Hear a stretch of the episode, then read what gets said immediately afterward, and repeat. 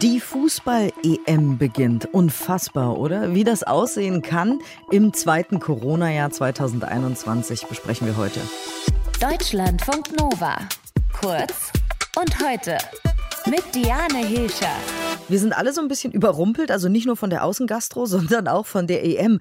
Eine richtige Fußball-EM, das escalated quickly mit Public Viewing und Fans im Stadion und so.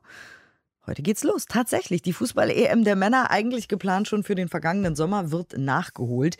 Ilkay Gündoğan, Team Deutschland, hat Bock. So richtig Stimmung kommt ja auch auf, wenn man sieht, dass jeden Tag zwei, drei Spiele sind zu unterschiedlichen Zeiten und dass man ständig Fußball schauen kann. Und das ist, glaube ich, das Schöne an diesem Turnier. Mit dabei ist auch unser Reporter Martin Roschitz. Aber, Martin, das kann doch wegen Corona gar keine ganz normale EM werden, oder? Nee, ganz normal kann es nicht werden. Das ist eigentlich eher ein logistischer Albtraum. 24 Teilnehmer in elf europäischen Städten. Das ist nicht Corona-tauglich, das ist nicht nachhaltig, umweltfreundlich sowieso nicht. Heute in Rom 16.000 Fans, in München 14.000, in Budapest Vollauslastung mit 68.000. Ob das alles gut geht, steht in den Sternen. Und vor allem Corona ist schon angekommen bei der EM und zwar in den Mannschaften. In der schwedischen und in der spanischen Mannschaft äh, gibt es Corona-Fälle. Und genau die beiden Mannschaften sollen ja am Montag eigentlich gegeneinander spielen. Geht das überhaupt? Ja, das geht bisher schon, weil bei Spanien sich nur ein Fall bestätigt hat mit äh, Sergio Busquets, dem Kapitän Llorente. Das war ein falsch positiver Test. Bei den Schweden gibt es tatsächlich zwei Fälle.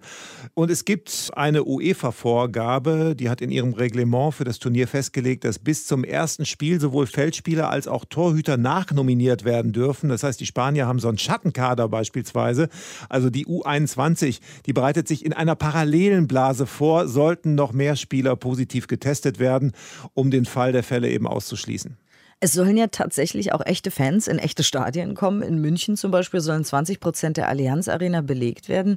Bayerns Ministerpräsident Markus Söder ist da auch ganz entspannt. Wir haben ein extrem hohes Sicherheitskonzept in diesem sehr großen Stadion der Allianz Arena, verbunden mit Testkapazitäten, Masken und was ganz wichtig ist, Frau Maischberger, einem sehr innovativen Zu- und Abgangskonzept. Also das eigentliche Problem im Stadion ist ja nicht das Sitzen im Stadion, das ist eine relativ harmlose Sache, sondern rein raus. Und das ist sehr, sehr erprobt lange gemacht worden, sodass wir glauben, dass das möglich ist. Was würdest du denn sagen? Ist das gut durchdacht oder ist das schon eher verwegen?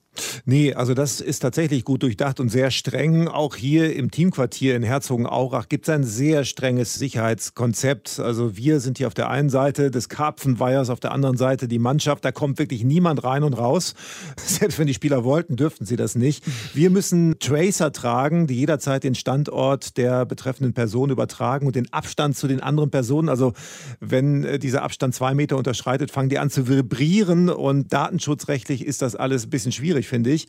Aber ohne Tracer kommt man hier nicht mal aufs Klo. Also insofern ist das alles wirklich sehr, sehr streng und man versucht natürlich unbedingt diese Blase einzuhalten, um Corona-Fälle im Team zu vermeiden. Schauen wir noch ganz kurz auf die EM-Teilnehmer. Auf welche Mannschaften sollten wir ganz besonders achten diesmal? Weltmeister Frankreich, ganz klar. Bester Kader, gleich ein schweres Auftaktspiel, eigentlich das schwerstmögliche für die deutsche Mannschaft. Portugal, auch deutscher Gruppengegner, Europameister mit Cristiano Ronaldo, aber auch vielen jungen, guten Spielern. Belgien ist stark, Italien hat zum letzten Mal ein Spiel vor drei Jahren verloren, ist stark, England ist gut. Es gibt viele Favoriten, aber die deutsche Mannschaft würde ich auch nicht unterschätzen. Heute Abend 21 Uhr geht's los, Italien gegen die Türkei im Olympiastadion in Rom. Das Eröffnungsspiel ist das es zur Fußball-Europameisterschaft. Eine echte EM. Also mit Tracern zwar, aber still. Eine echte EM. Dankeschön an unseren Reporter Martin Roschitz. Deutschlandfunk Nova. Kurz und heute.